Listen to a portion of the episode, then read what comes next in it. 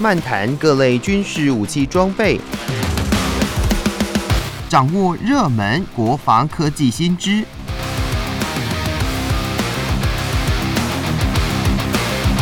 军武说早安，陪您一起领略国防知识力量。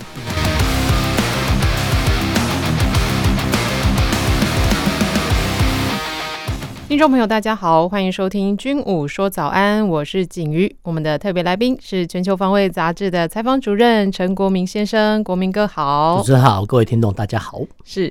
首先这篇新闻的内容是提到了俄罗斯入侵乌克兰，与美国为首的北大西洋公约组织关系日趋紧张的时候，呃，美国派出了最精锐的。空中打击师就是一零一空降师到欧洲部署。那一零一空降师哦，是说可在数小时内部署到世界上任何的战场。那一零一空降师呢，之所以会呃前进，要到北约的最边界哦，就是呃像是罗马尼亚还有保加利亚，就是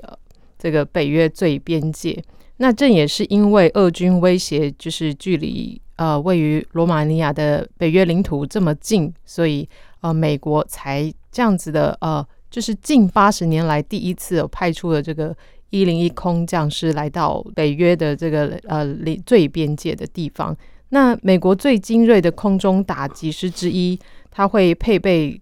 新闻是内容是说他配备重型装备派到这个地方。那他会配备什么样的装备呢？这个一零一打击师，这个一零一空降师到底有多厉害啊？呃，我们要先讲一下啊，就是说美国哈，当然因为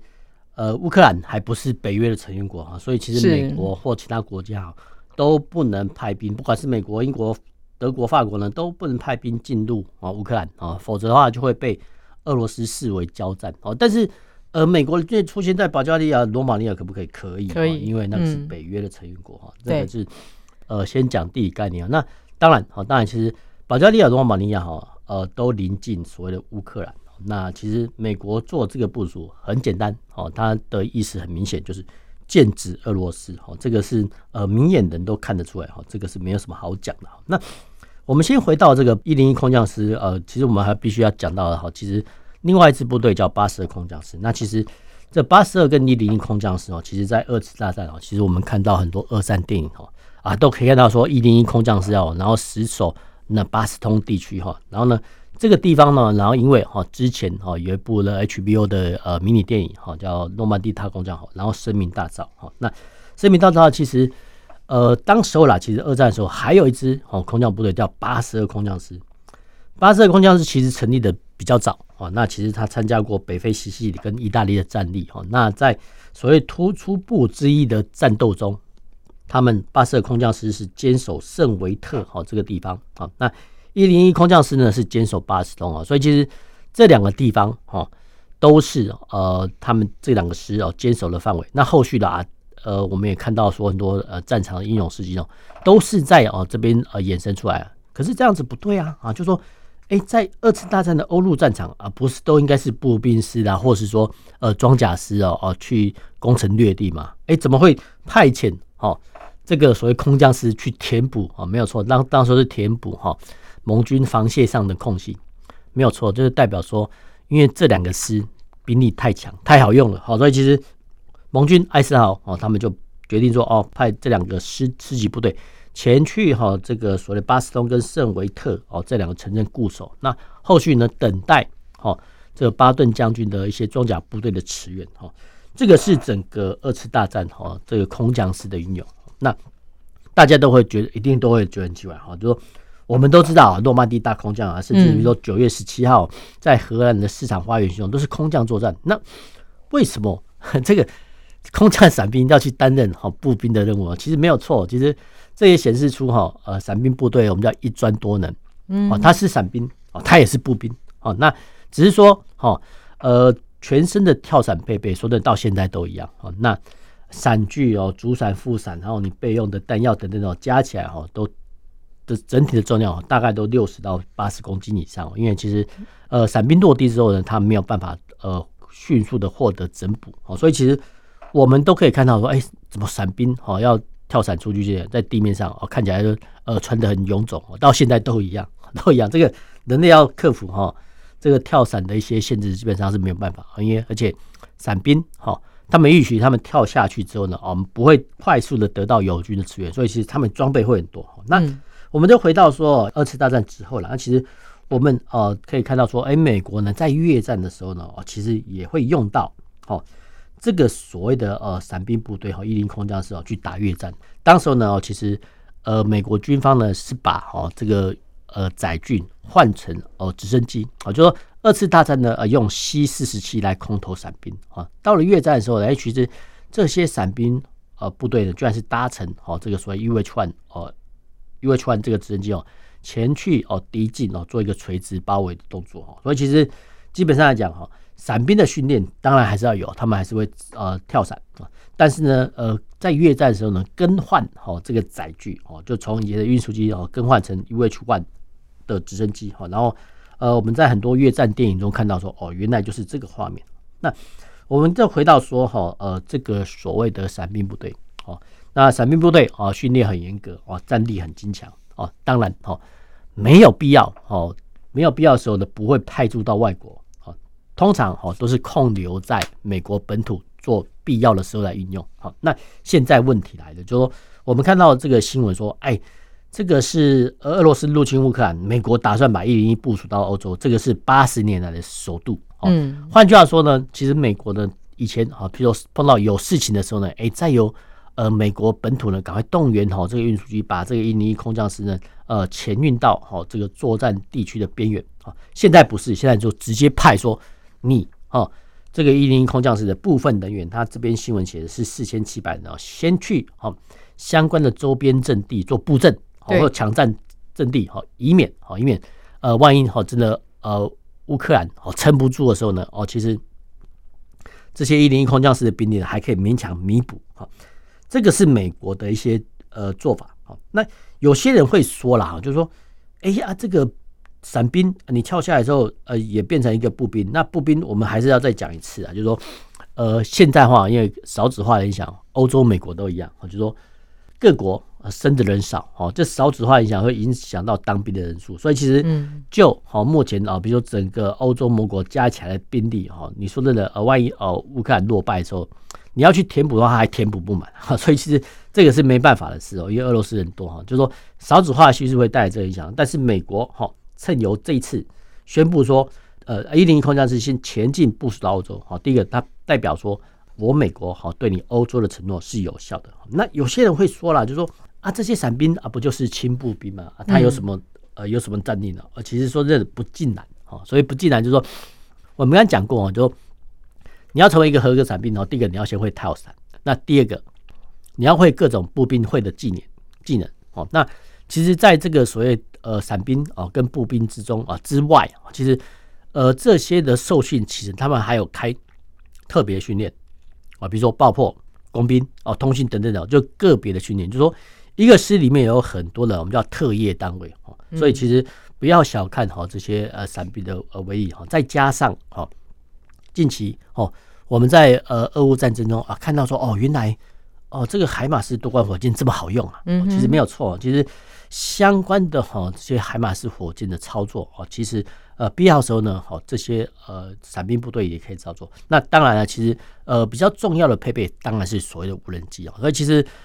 一零一空降师哦，从以前到现在，除了我们叫载具运输载具的不一样，比如说从以前的 C 四七哦进化到 C 一三零运输机，到进化到甚至 C 五运输机哦都没有变哈，但是。他们使用的武器呢，其实已经略略在转变了。譬如说啊，现在的所有的美军部队一定会有个无人机的操作牌啊，不管你是步兵、伞兵都一样。因为其实无人机太好用啊，所以无人机太好用。所以其实呃，我们哦在看待哈这个一零一空降师战力的时候呢，千万哦不能用过往哦传统步兵啊，比如说呃一万人哦几几千人来论定他的战力，其实并不尽然哦，因为现代化的伞兵哦。他的人数可能没有以前那么多哈，比如说二战的时候哈，呃，一个步兵是满编大概一万八千人，哦，伞兵大概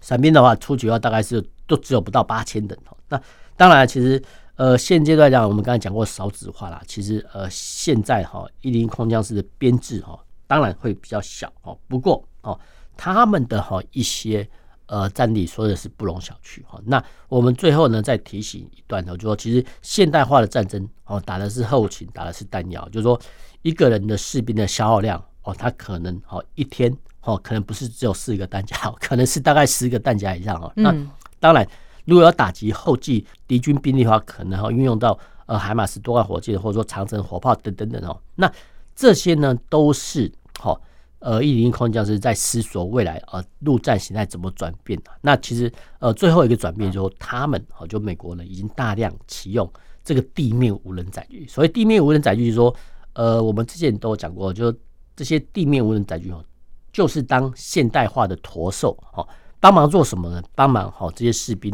呃，一些弹药、呃，衣物，哦，等等的，都往呃这个地面无人载具上塞。嗯。那这些地面无人载具会跟随步兵前进。哈，那这些哦，一零空降师哦，他们搭乘的也都是所谓轻装的，呃，我们叫吉普车啦，就全地形车等等哦。嗯哼。他们的战力哦，已经早就不是哈纯粹用走路的，并不是。哈，因为他们也都有建制配备啊，比如说我们看到说。呃，我们就呃，我们叫叫轻型战术轮车啦？就说用这样来比喻的话，其实大家比较容易了解。说其实美国早就配备了轻型战术轮车给这些伞兵用啊，因为其实你不太可能哈期望说哦这些伞兵落地之后，你还要叫他好就徒步行军哈，徒步机动啊，这个在现代化作战来讲是不可想象的。好，所以其实呃现代化的伞兵哈跟二次大战伞兵呢已经截然不同。所以截然不同就是说它能运用的火力比较多。哦，那新锐的武器，不管是呃无人机哦，其他的武器系统等等哦，这些伞兵也都要会用。那最重要的是呃，相关的后勤补保呃作业呢哦，其实呃占的哦这个呃一零一空降是很大的部分。那纯粹的战斗人员说真的，其实在少数啊。不过这个也没办法啊，这个是每个作战单位都一样。但是无论如何，无论如何，就说美国已经提前宣布把这个一零一部署到欧洲，那就代表说美国在必要的时候呢会介入好这场战争。哎，那刚刚提到这个空降的话，那轻型战术轮车它也会一起空降吗？呃，其实 基本上不会，不会，不会，就是说在比较重要的时候呢，可以这样子哈。但是大部分来讲哈，是由哈这个所谓的运输机呢运输到所谓的二线的机场，就是说没有到前线讲啊，是先行哦落地之后再去下线。那当然哈。呃，空投的伞兵归伞兵哦，但是哦，这个比如说操作的驾驶哦，可能就留在这个运输上，然后直接把车子开过去哦。嗯，这个是运用的想法。那当然哦，透过哈这个我们叫前运的过程，哦，可以让哦美军有比较多的运用弹性。是，好，分享到这里，听首歌曲，再回到军武说早安。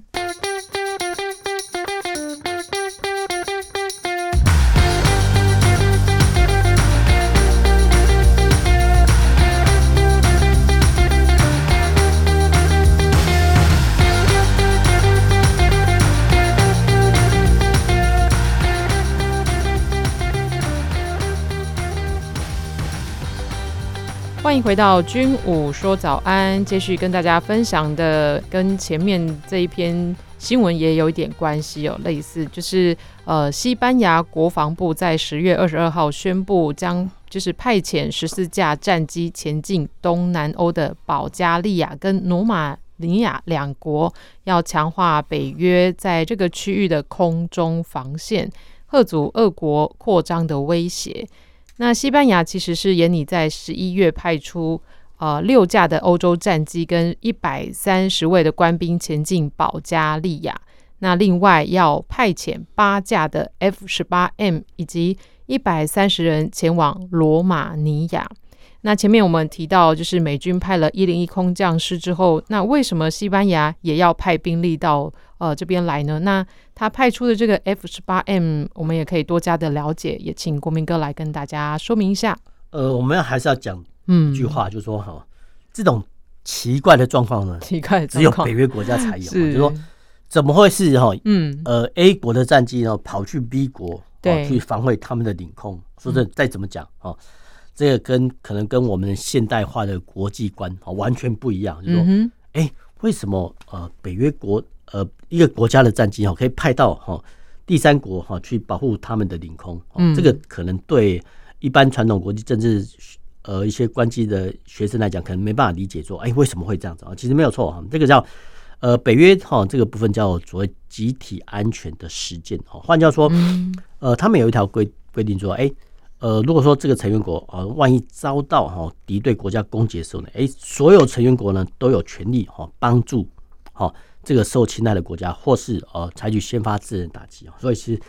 这个是哈北约哈一些集体安全规范的一些要点哈，那当然哈，所以其实。很多国家哈，他们呃费尽了千辛万苦啊，就算说有什么外交的折让了，或者说外交上的不利条件等等，他们都很希望加入北约。所以其实，在俄乌战争之初啊，乌克兰呢就一直想要呼吁说啊，让他们加入北约等等。那也是想说哈，靠有哈这个北约啊，比如说俄罗斯攻击乌克兰，然后等同于攻击北约成员国的状况呢，然后呢得到哈这个所有北约国家的奥援哈。这个是乌克兰的一些做法哈，那当然了，我们呃必须重申一次哈，就是说，呃，你用 A 国的战机哦去保卫 B 国的领空，再怎么讲哈，都是跟我们以前呃的概念哦完全格格不入。那回到说俄乌战争，俄乌战争初期哈，其实呃毕竟哈俄罗斯是个大国，所以其实他把大部分的呃乌克兰空军哦给消灭殆尽了。那当时候呢，其实。呃，乌克兰跟俄罗斯都操作了一款战机，叫米格二十九哈，就是说我们叫系出同源，就是说，嗯，这个米格二十九战机哦，乌克兰在操作，俄罗斯也在操作。那当然了，战争呃难免有所耗损啊，所以当时候呢，美国就提议说啊，邻近的波兰、斯洛伐克、保加利亚哦，你们呢要不要把哈这个米格二十战机哦先拨给哈乌克兰来使用啊？或是说哦，由乌克兰的飞行员哦来到哈你们的国内哈，把这个米格十九号开回去哦。然后呢，这些国家的空防啊，比如说斯洛伐克、波兰跟保加利亚，他们给了哈乌克兰的米格十九，哎，他们的本国的天空谁来维护呢？那美国就说啊，那好吧，那我呢提供先进的哈 F 十六来替换哦你们原有的米格机群，要不要哈？嗯，这个是美国哈提出来一些选项啊。那当然哈。我们呢都必须呃讲一个实在话，就是说，一旦哈一旦这个政策成真的话，哦，当然哈，对这些国家来讲，波兰、哦斯洛伐克、保加利亚来讲哈，他们有得到比如说米格呃米 F 十六可以战机哈可以得到哦，他们性能提升、战力增长。不过整个的后勤补保体系呢，当然也就落在哈美国的手上哈。所以其实它有呃美国它有它的一些计算的方式啊，就是说。透过哈这个先拨交哈米格机给乌克兰，然后呢趁机哈把自己的 F 十六战机销售给哈这些国家哈，所以其实美国他们的想的事情可能都超越我们的想象哈。那当然哈，当然这个只是说哈呃美国的规划啊，但是呢，其实现代化的战机都很复杂哈，就算哈就算。斯洛伐克、波兰跟保加利亚要接收哈这批啊美国的 F 十六战机哦，那相关的飞行员的训练、培训，还有地勤人员的换装、维修呃课程的培养等等等哈，都必须要时间哦。那战机越复杂哈，就说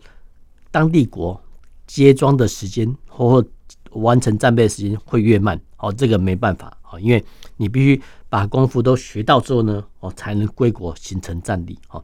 这个是战机的一些特性，就是说它的归国时间长，飞行员训练要时间，地勤人员都要培训，哈，零附件的筹补等等的，哈，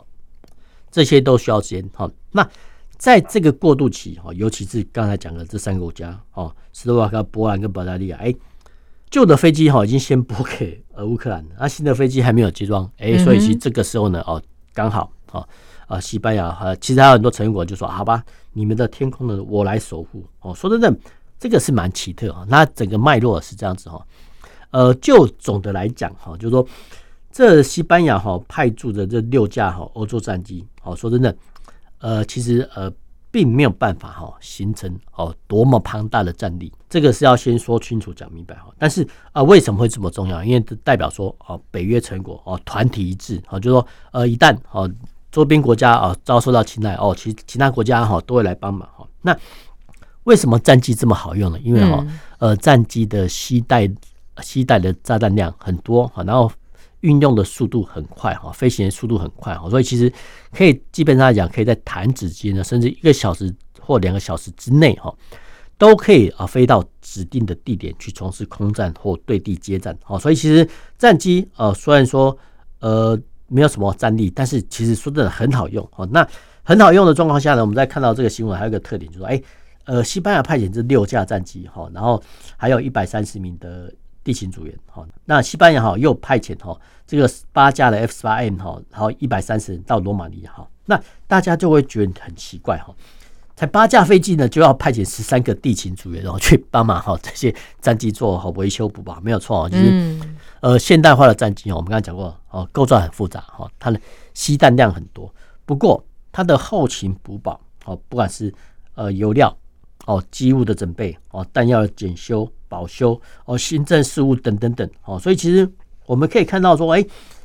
呃，六架欧洲战机就要一百三十人哦，那八架 F 十八呢也要一百三十人，说真的，哎。哦，原来是哦，每一架战机哦，居然也可以分得哦，我们大概分了二十几个人去帮他做服务哦，没有错。现在战机哈就是这么复杂，好，所以其实就是要这么多人来帮他做他们服务哈，呃，这这些战机呢才能飞得起来。好，那这个新闻呢还有一个特性啊，就是说过往哈，因为摊开欧洲地图上来讲哈，过往哈，比如说你要驰援哈保加利亚或罗马尼亚哈这个国家哦，通常啊是由意大利哈派遣战机飞过去，因为地理上比较近。好，那西班牙呢是算是在所谓的西南欧，好，那呃乌克兰呢算是在所谓的东欧，哈，那你要从啊西南欧的国家啊飞到哦这个东欧国家去驰援，说真的是有点呃比较勉强哈，但是呢还好啊，现代化的战机说真的他们航程都很远，所以其实呃要不要哈去驰援呃某个国家，不管是保加利亚或匈牙利，很可能哈不是当地国说了算啊，很可能不是意大利或西班牙说了算，很可能就是美国或说。呃，主导欧洲事务的德国或法国或英国，大家协商之后的结果哈，所以其实呃派遣战机哦不是呃那么的简单说，哎我因为地理上呃临近啊，所以就派军驰援你哈，其实不尽然，因为这次呢我们就可以看到说哦，其实不是意大利空军派遣啊，是西班牙的空军派遣过去哈。那当然了，呃北约国家呢还有一个特性的，就是说呃这些哈呃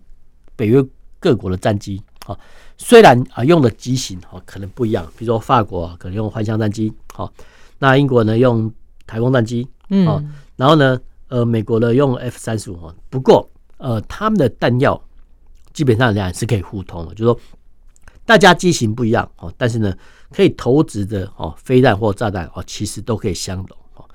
这个部分呢呃也算是一个了不起的成就了，因为其实说真的哈呃。我能够杀伤敌人的不是飞机或船舰这种载台，而是弹药。好，所以其实弹药呃泛指很多啊，比如说导引炸弹哦，对地的飞弹哦，这些都算是弹药。所以其实武器弹药的通用化哦，是北约成员国一个特色。那当然了，这我们必须哈来对好这个俄罗斯做一个平反。好，那有些人会说啦，你这个俄罗斯装备呢怎么会这么烂呢？怎么在呃俄乌战争中不堪一击啊？其实。呃，就整个科技发展史来讲哈，呃，就整个冷战的科技发展史来说哈，往往呢是俄罗斯呢研制的哈一些新的武器的系统，然后呢后续呢啊没想到因为经济状况没有办法支撑，哈，后续呢反而呢由美国来发扬光大哈，比如说我们举一个简单的例子哈，比如说以前哈地对空飞弹，比如说英式飞弹，诶，它都是啊，比如说三枚飞弹的，然后挂在哈这个发射架，然后。呃，暴露在外，然后就发射。哎、你可以看到说，现代化的飞弹哦，不是哦，他们都有弹箱来装的哈。因为这个弹箱装的飞弹来讲哈，第一个哈比较容易保存，好，然后比较容易呃方便输送啊。那发在飞弹在发射弹箱呢，有一定一定程度的保护。那当然呢，我们刚才讲过，这个英式飞弹是属于所谓的热发射，热发射就说直接哈在阵地上面点火啊，那个火焰都很大。说真的，这个是蛮壮观的哦。可是呢，其实我们可以。发现到哦，其实俄罗斯呢，他们哈早就运用了叫冷发射的一个系统。冷发射的系统就是说，呃，这些飞弹呢会先哈把弹体呢弹射到空中一定的程度之后呢再点火，那这个叫冷发射。那相关的还有呃，俄罗斯先发明的还有垂直发射系统。那没想到呢，过往呢都被哈美国所承接哈，所以其实俄罗斯呢在冷战时期往往有很多新奇的点子哈，当然是为战争服务。好，不过后续呢因为而经济乏力哦，反而都被哈欧美国家所继承哦。这个必须呃先跟哈各位听众呃帮俄罗斯平反一下。嗯嗯嗯。哎，那不管是西班牙或者是美国，好了，他们到了保加利亚或罗马尼亚之后，这些士兵们他们在当地都做些什么呢？就是守卫吗？还是就是呃有做一些演练呢？那当然，呃，嗯、这个必须哈，比如说我们在刚才讲过哈，派遣到哈，呃，这个保加利亚、罗马尼亚的，不管是 F 十八或 F 十六哈，这些战机呢，当然要那边，所以那边哈，当地国的哈空防管制。那成平时期哈，呃，相关的办油料费用哈，都是由哈当地国来支付。那其实并不是说哈，呃，这些派遣的飞机哈，这油料要自己出，说的没有这种道理。是是，但是相关的薪水一样是算。呃，派遣派遣国，这个是蛮奇特的一个做法。了解。好，那今天的军武说早安就跟大家分享到这里，也谢谢国民哥，我们下周再见喽，拜拜。